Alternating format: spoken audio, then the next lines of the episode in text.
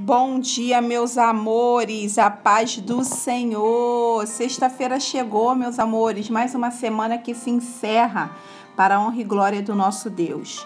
E hoje, meus amores, a gente começa a primeira das três cartas que João escreve aos fiéis.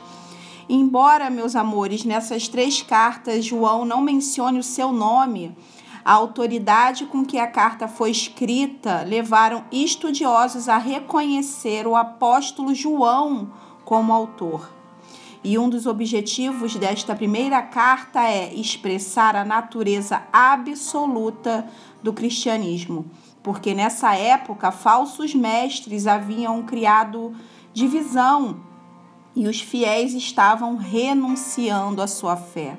A primeira coisa que eu quero deixar para você nessa manhã, meus amores, é jamais renuncie à sua fé em Cristo Jesus.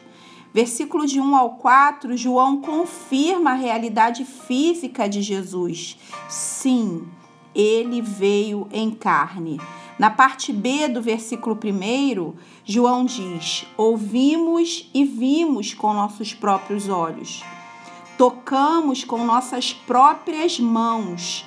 João foi testemunha ocular quando o Verbo se fez carne e a vida se manifestou. Meus amores, a nossa fé também nos faz testemunhas de que a vida se manifestou em nós. Agora devemos proclamar a mensagem de que Deus é luz e nele não há treva, ou seja, nele não há erro. Vá até ele, confesse seus pecados, saia do erro. O sangue de Jesus nos purifica de todo pecado se confessarmos. Quando confessamos, ele é fiel e justo para nos perdoar. Saia do erro, ande na luz, ande na verdade, ande na palavra. Amém, meus amores? Que vocês tenham uma sexta cheia da presença do Senhor. Um beijo e até segunda.